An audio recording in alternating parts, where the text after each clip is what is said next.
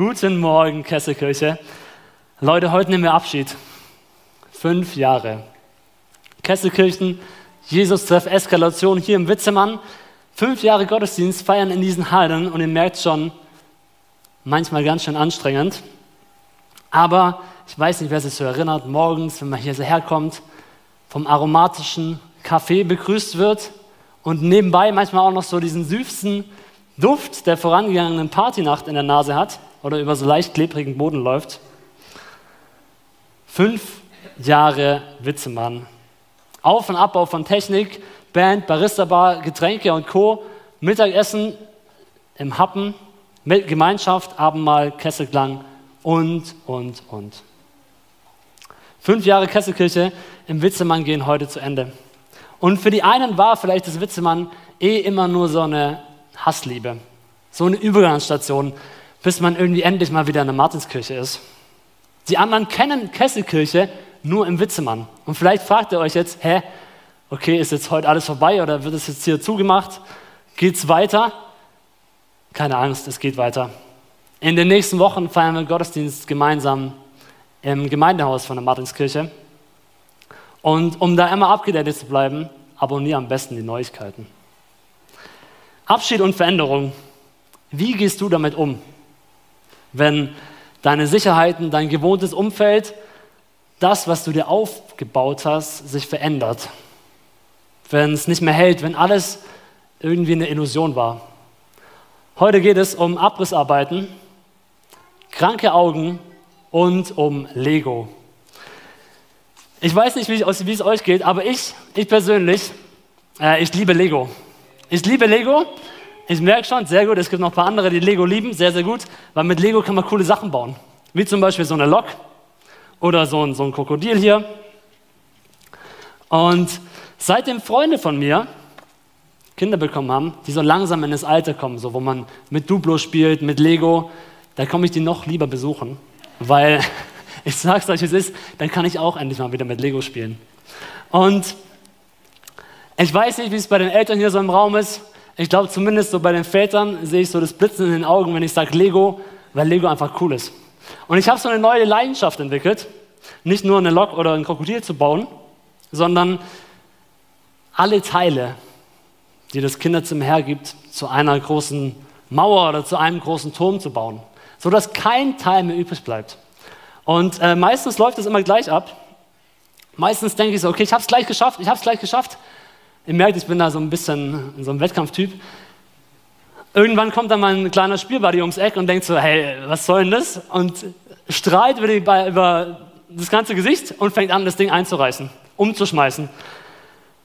Das Gelächter und seine Freude ist riesengroß und ich sitze dann da in meinem Lego-Schutthaufen. Ich möchte dich heute Morgen fragen, auf welche Steine baust du dein Leben? Auf was verlässt du dich? Was gibt dir Sicherheit? Auf was bist du stolz? Der heutige Predigtext steht in den Sprüchen 18, die Verse 11 bis 12. Wenn du mitlesen möchtest, kannst du entweder gerne deine Bibel oder Bible aufschlagen oder hier vorne an die Leinwand schauen. Ich lese aus der Schlachte-Übersetzung.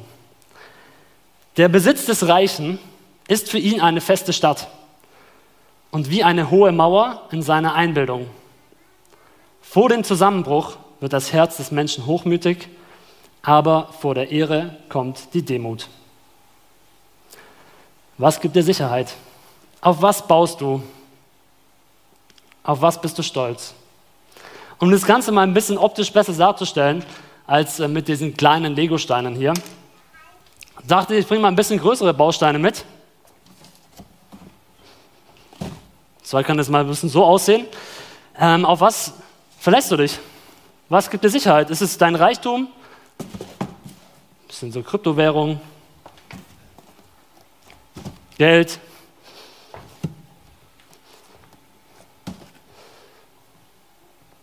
Vor zwei Jahren bin ich so voll im Beruf gestartet. Und ich weiß nicht, wie es euch so geht. Ich bin da nicht so der Experte da drin. Aber ähm, es ging dann auf einmal los mit so Anrufen von der Bank, von Versicherungen, pipapo. Hey, Sie brauchen dies und das. Ähm, sonst sind Sie nicht abgesichert. Verschiedenste Versicherungen Bausparverträge, so aller hier, so Schwäbisch Hall, ne? auf diese Steine können Sie bauen. Und dann macht man das natürlich. Dann holt man sich da so ein paar Sachen, vielleicht auch ein bisschen so in Gold anlegen. Ist auch, glaube ich, immer ganz, ganz gut. So ein kleines Eigenheim ist eigentlich auch nicht schlecht. Ne? Was haben wir hier noch? Ja, Bausparvertrag. Bausparvertrag, richtig, richtig gute Empfehlung. Damit du einfach abgesichert bist. Damit du ein sicheres Leben hast. Es ist doch wichtig, sich was aufzubauen. Auf welche Steine baust du? Es ist so Reichtum. Also ich meine, ich sage mal so, wer möchte denn nicht irgendwie abgesichert sein? Wer möchte nicht so ein Gesicht hier haben? Ich gucke mal, ob ich noch irgendwas habe, auf was man sich noch so absichern kann. Ihr dürft gespannt sein. Ah, das ist super. Guck mal hier. Wer weiß, wer weiß, was man alles noch so brauchen kann, ne? Weil vielleicht reicht ja ein Haus nicht. Ein zweites Haus ist auch immer gar nicht so schlecht. Oder natürlich ein Auto, am besten schnell. Oder natürlich, ja, Gold. Gold ist stabil, ne? Ist eine sichere Anlage. Habe ich gehört. Ich weiß nicht, ob es stimmt. Wer möchte das nicht abgesichert sein? So ein paar hundert, vielleicht auch tausend Euro mehr im Monat. Das wäre doch mega gut. Einfach, damit ich mir keine Sorgen machen muss. Damit es mir gut geht, damit ich abgesichert bin für das, was so kommen mag. Man, man weiß ja nie, was so passiert. Aber jetzt mal ganz im Ernst. Also zumindest ich habe den Tausender im Monat mehr nicht auf meinem Konto. Ist zwar irgendwie eine schöne Wunschvorstellung, aber wenn mich jemand fragen würde, ob ich reich bin, dann würde ich sagen, nee, ich bin nicht reich. Ich weiß nicht, wie es dir geht. Du bist vielleicht noch Schüler oder Schülerin, Student oder Studentin, hast vielleicht gerade eine Familie gegründet, bist am Umziehen, du musst eine Familie versorgen. Da kommt schon einiges zusammen an Ausgaben. Also ich, ich bin nicht reich. Also betrifft mich doch heute unser Predigtext, da der Vers 11, was da angesprochen wird mit der Besitz des Reichen, betrifft mich doch gar nicht. Ich kann mich jetzt auch eigentlich entspannt zurücklehnen und mal gucken, was ich hier vorne so fabriziere. Falls du so denken solltest, tut mir leid, I got news for you. Surprise, surprise. Ich habe eine gute und vielleicht auch eine schlechte Nachricht, je nachdem, wie du es sehen möchtest. Du bist reich.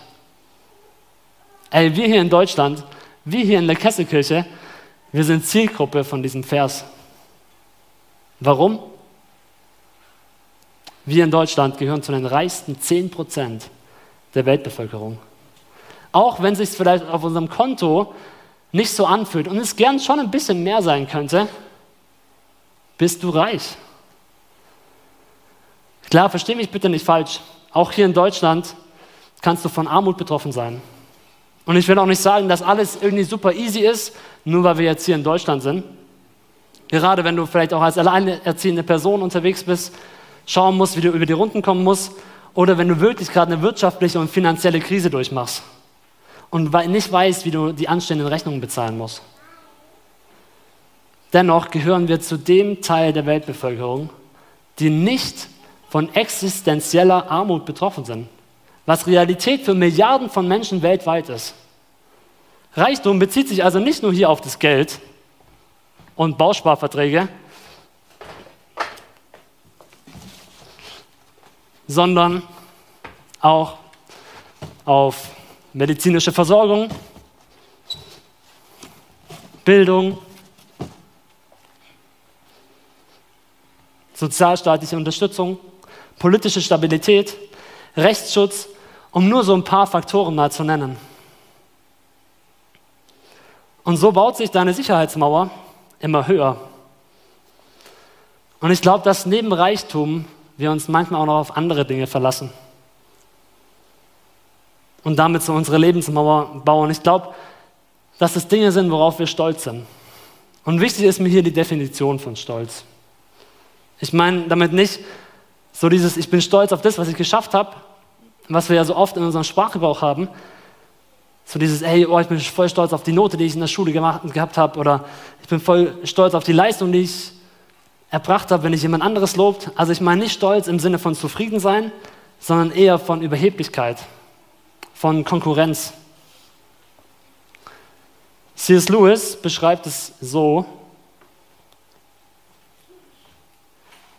es kommt vielleicht auch gleich noch eine Folie, der Stolz lebt wesensmäßig von der Konkurrenz mit den anderen. Der Hochmut freut sich nicht an dem, was er hat, sondern daran, dass er mehr hat als ein anderer. Wir sagen, die Menschen seien stolz auf ihren Reichtum, ihre Klugheit oder ihre Schönheit. Aber das ist nicht richtig. Sie sind stolz, weil sie reicher oder klüger oder schöner sind als andere. Wären alle anderen genauso reich, genauso klug oder genauso schön, dann hätten sie keinen Grund mehr stolz zu sein. Mit anderen Worten, die Freude daran, mehr zu sein, also mit anderen Worten, Stolz ist die Freude daran, mehr zu sein als der neben mir. Und lasst uns doch mal ganz ehrlich sein. Wer kennt es nicht? So diese Gedanken, oh ja, ich bin schon irgendwie ein bisschen besser als der. Ich bin schon stolz darauf, dass ich so ein bisschen ein größeres Haus habe oder ein schnelleres Auto fahre. Ich denke, so ein Lebensstil ist doch uns schon irgendwie vertraut. Ich weiß nicht, was es bei dir ist, aber es muss doch immer schneller, weiter, höher sein. Wir leben in einer Leistungsgesellschaft. Von der kann ich mich doch gar nicht ausschließen. Wir werden in Zeiten von Filtern, von photoshoppten Selbstdarstellungen regelrecht bombardiert von unrealistischen Erwartungen. Man hat ständig das Gefühl, noch glücklicher, noch gesünder, noch schneller, noch produktiver zu sein. Es muss schon irgendwie besonders sein, zumindest wo man lebt oder wie man lebt oder das, was man macht. Und notfalls haue ich halt noch einen stylischen Insta-Filter drauf, damit es wenigstens besser aussieht als bei dir. Man kann sich gar nicht mehr so mit anderen wirklich mitfreuen. Weil die könnten ja mehr haben als ich. Sie könnten an einem besseren Ort sein, ist ich im Urlaub gewesen sein. Sie könnten schöner sein und so weiter. Stolz ist irgendwie ein ständiger Wettbewerb. Du oder ich? Stolz freut sich nicht über das, was ich habe, sondern darüber, dass ich mehr habe als du. Und sobald dies nicht mehr der Fall ist, bin ich total traurig. Und ich sehe meine Mauer, die ist viel zu klein. Die ist zu klein, ich brauche mehr. Ich brauche noch ein paar andere Dinge. Und so baue ich und baue ich und gucke, dass es irgendwie ein bisschen höher wird, weil, hey, wenn der in Krypto investieren kann, kann ich das auch. Und ich fühle mich sowieso eher so wie so ein, wie so ein König. Und äh, ja, manchmal, ich meine, es ist nicht ganz so cool, aber so ein bisschen Dr. Evil steckt doch in jedem von uns, oder? Und du baust und baust und du merkst gar nicht, dass du auf einmal ganz alleine hinter deiner Mauer bist. Aber es fühlt sich doch eigentlich so toll an, oder? Die ganzen Sachen da vorne, das sind doch voll die wichtigen Punkte.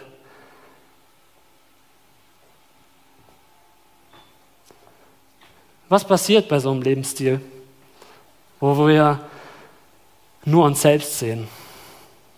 Viktor Frankl, ein berühmter österreichischer Psychologe, der vier Konzentrationslager überlebte, würde es mit folgendem Beispiel beschreiben. Vielleicht seht ihr es, ansonsten läuft es auch hier. Ähm, das hier ist ein Auge, falls ihr es noch nicht wusstet. Und ähm, die Fähigkeit von einem Auge, etwas zu sehen, hängt von seiner Unfähigkeit ab, sich selbst zu sehen. Ein Auge ist dafür gemacht, dass es etwas sieht. Zum Beispiel mein Auge ist dafür gemacht, dass es euch sieht. Und wenn mein Auge gesund ist, dann sehe ich euch auch. Sich auf seinen Reichtum, seinen Stolz, seine Lebensmauer irgendwie zu verlassen, ist, wenn das Auge etwas anderes tut. Und zwar, wenn das Auge sagt, ihr seid mir egal. Ihr seid mir egal mit all eurer Schönheit, wie ihr da auf euren Stühlen hockt. Das Interessanteste, das Schönste, was es zu sehen gibt, das bin doch ich selbst. Das Auge. Ich schaue mich einfach selber an. Was passiert, wenn du etwas von deinem Auge siehst? Ein Auge, was sich selbst sieht, ist krank. Wenn ein Mensch zum Beispiel einen grauen Star erleidet, dann nimmt er sein Auge in Form von so einem grauen Nebel wahr. Das Auge, was sich selbst sieht, ist krank. Ein gesundes Auge sieht sich nicht selbst. Und die Sprüche sind hier ganz klar. Wer sich auf seinen Reichtum, seinen Stolz verlässt, der wird scheitern. Diese Mauer hier, die gibt dir letzten Endes keine Sicherheit. Sie wird früher oder später einstürzen. In Lukas 12, 15 bis 21 wird auch Jesus ganz deutlich. Da sagt er, hütet euch vor der Habgier. Wenn jemand auch noch so viel Geld hat, das Leben kann er sich damit nicht kaufen. Und an einem Beispiel erklärt er dann, was er damit meint. Er erzählt von einem reichen Gutsbesitzer, der eine richtig, richtig fette Ernte hatte. Der hatte so viel geerntet, dass seine Scheune, die er hatte, viel, viel, viel zu klein war, damit er da alles unterbringen konnte. Also ließ er diese alte Scheune abreißen. Und was machst du natürlich? Du baust eine größere. Eine viel größere Scheune, damit auch alles, alles reinpasst. So dass du dann sagen kannst, oh ja, jetzt habe ich es geschafft. Jetzt, endlich habe ich es erreicht. Jetzt kann ich es mir gut gehen lassen. Jetzt ist meine Mauer hoch genug. Jetzt ist sie sicher. Ich bin richtig gut abgesichert. Aber Gott entgegnete ihm, wie dumm du doch bist. Wie dumm du doch bist. Noch in dieser Nacht wirst du sterben. Wer bekommt dann deinen ganzen Reichtum, den du angehäuft hast? Und Jesus schließt mit den Worten, so wird es allen gehen, die auf der Erde für sich selber Reichtümer anhäufen aber mit leeren Händen vor Gott stehen. Bam. In your face. In my face. Dieses Ding, was wir uns da aufbauen, das wird uns nicht retten. Jesus sagte ganz klar, wenn du dir zu viel Sorgen machst, versäumst du, um was es im Leben wirklich geht. Das wahre Leben wird nicht an unserem Besitz gemessen, nicht daran, wie hoch unsere Mauer ist. Jesus beschreibt dieses Verhalten dieses Geschäftsmannes als dumm, zum Scheitern verurteilt. Sein ganzes Leben dreht sich nur um sich selbst. Er dachte, er sei so viel wert wie sein Besitz und verstand nicht, was einen wirklich reich macht. Und sind wir doch mal ganz ehrlich zu uns heute Morgen. Ich weiß nicht, ob man es sieht von hier unten, aber ich bin ganz schön ins Schwitzen gekommen. Um diese Mauer hier irgendwie aufzubauen, zu erhalten, das raubt dir Kräfte. Du bist ständig rastlos, du vergleichst dich die ganze Zeit, dann ist sie auch nicht so sonderlich stabil, sondern schon auch irgendwie leicht zerbrechlich. Und dahinter ist es einsam und leer. Was machen wir jetzt? Wie kommen wir da jetzt raus? Die schlechte Nachricht vorweg, es geht nicht von alleine. Das Schöne aber ist, dass die Sprüche uns nicht hängen lassen, sondern uns eine heilvolle Orientierung geben möchten. Und die zieht sich irgendwie durch die ganze Bibel immer so hindurch. Man findet es immer wieder. Und zwar steht in Sprüche 18, 12b, vor der Ehre kommt die Demut. Bevor ich zu Ansehen komme, steht die Demut. Ihr Lieben, es ist grundsätzlich nichts Schlechtes an diesen Dingen. Versteht mich da bitte nicht falsch. Die Dinge, mit der wir unsere Mauer bauen, sind an für sich nicht schlecht. Vielleicht ausgenommen hier von Dr. Evil, würde ich mal sagen. Wir lesen auch in der Bibel immer wieder von Leuten, die reich beschenkt werden von Gott. Die Frage ist eher, auf welches Fundament baust du? Vor der Ehre kommt die Demut.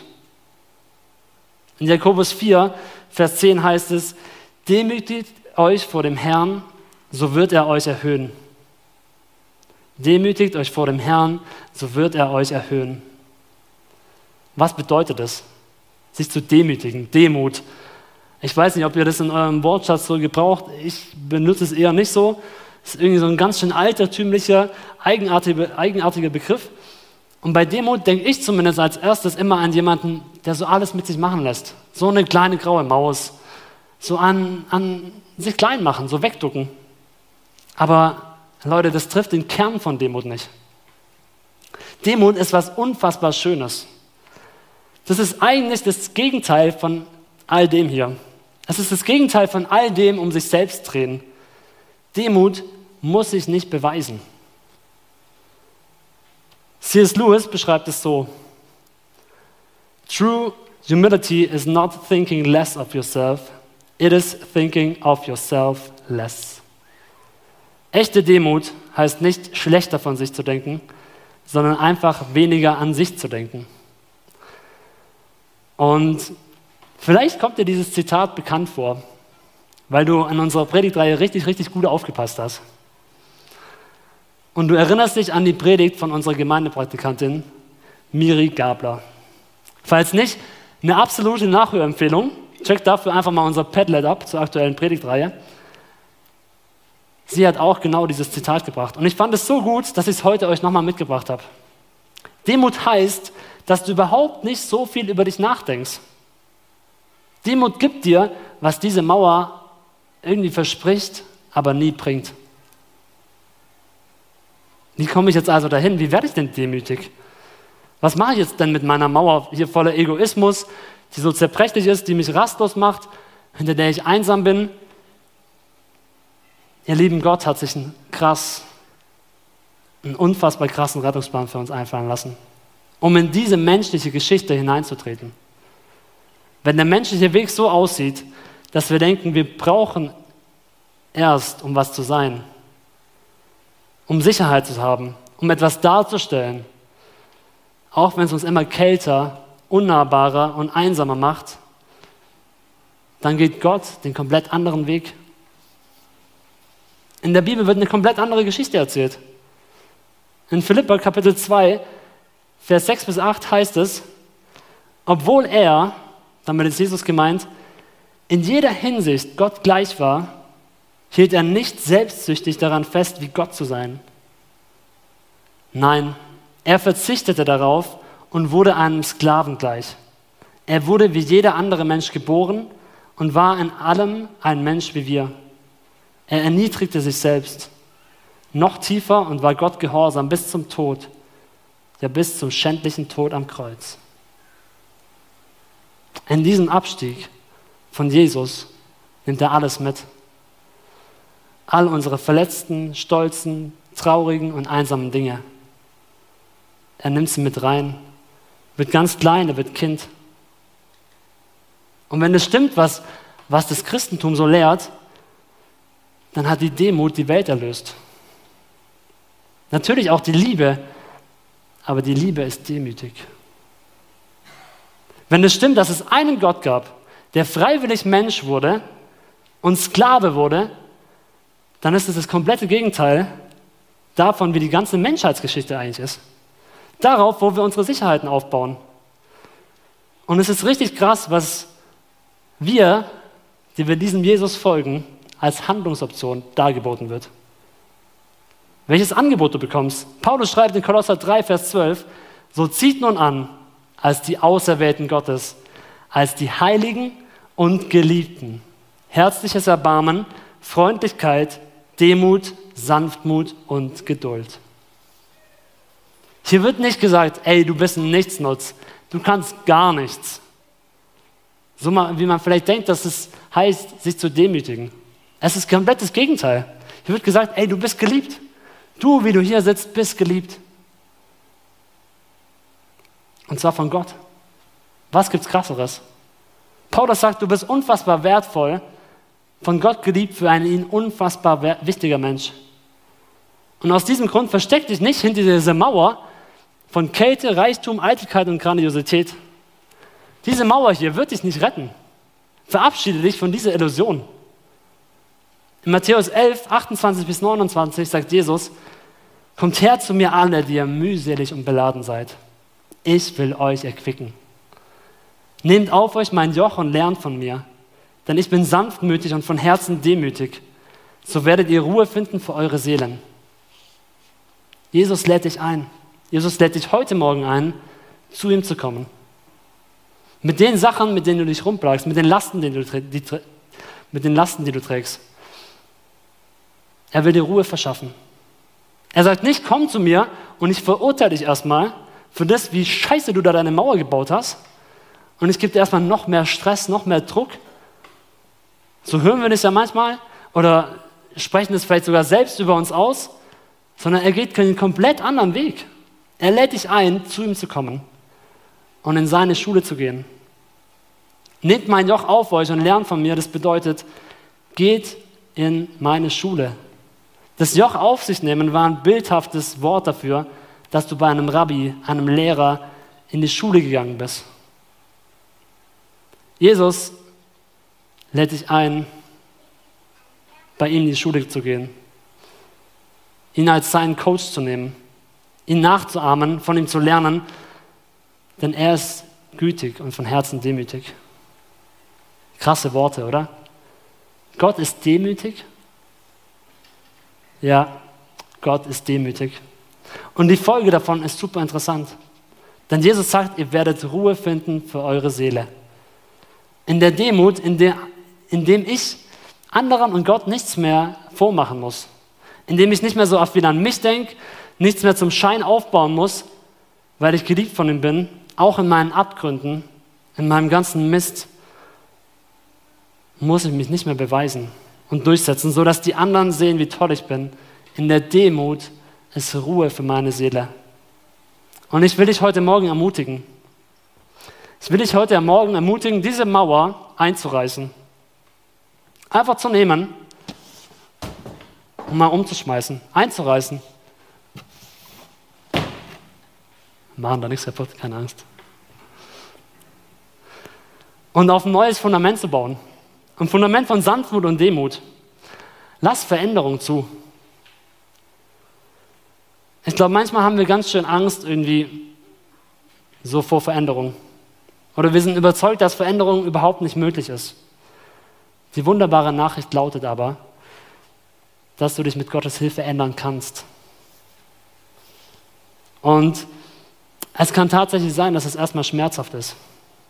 Und dass Gott vielleicht auch schwierige Situationen verwendet, um diese Mauer, die wir schon irgendwie auch versuchen stabil zu bauen, zu durchbrechen. Wenn ich hier vorne stehen darf, dann spreche ich nicht immer nur so zu euch, sondern eigentlich, wenn ich ehrlich bin, spreche ich immer meistens erstmal nur zu mir. Ähm, wir sind ja hier so unter uns, ne? und ich habe so in der Vorbereitung gemerkt, dass Punkte so in dieser Mauer sind, von denen ich mich noch nicht so verabschiedet habe. Vor äh, fünf Jahren circa ähm, haben sich dann meine damalige Freundin und ich getrennt. Und letztes Wochenende hat sie ihren Mann geheiratet. Und mein bester Kumpel, der auch mit denen so befreundet ist, hat halt so gemeint, ja, yo, ich gehe da auch so zu der Hochzeit. Und ich meinte am Anfang so, ja, ja, alles easy, mach, was du denkst. Aber irgendwie hat es mich nicht losgelassen. Es hat mich irgendwann gepackt und ich dachte, was fällt diesem eigentlich ein? Ich bin doch besser. Schau mich doch an, ganz ehrlich. Ich bin doch viel, viel besser. Und es war kurz davor, dass ich unserer Freundschaft ein fettes Downgrade gegeben hätte.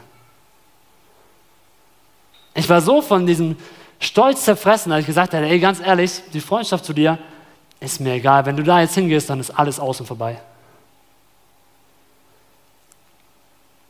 Ich weiß nicht, was es bei dir für Punkte sind. Was du so in deiner Lebensmauer verbaut hast. Ich möchte dich heute Morgen aber einladen, ganz praktisch zu werden und diese Mauer anzuschauen. Und wir wollen gleich so eine Zeit von Stille haben. Und vielleicht kam dir ein Punkt in den letzten Minuten, wo es dran ist, den vor Gott zu bringen, vor Jesus zu bringen.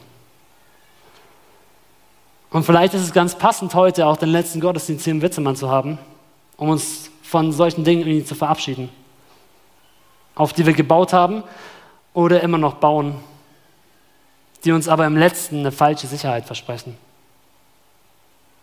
Jesus lädt dich ein, kommt her zu mir alle, die ihr mühselig und beladen seid. Ich will euch erquicken. Die Band wird die Zeit der Stelle gleich mit einem Lied abschließen und danach wollen wir Abendmahl feiern. Du darfst Brot und Wein empfangen und nach dem Gottesdienst an beiden Ausgängen, vielleicht auch nur an dem hinteren, einen Legostein, der dich die nächsten Tage und Wochen mit der Frage begleiten kann, worauf baust du?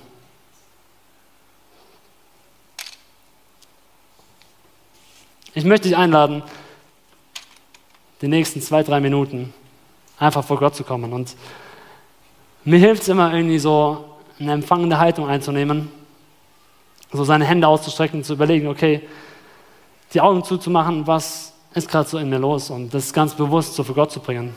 Du darfst gern sitzen bleiben, du darfst gern aufstehen.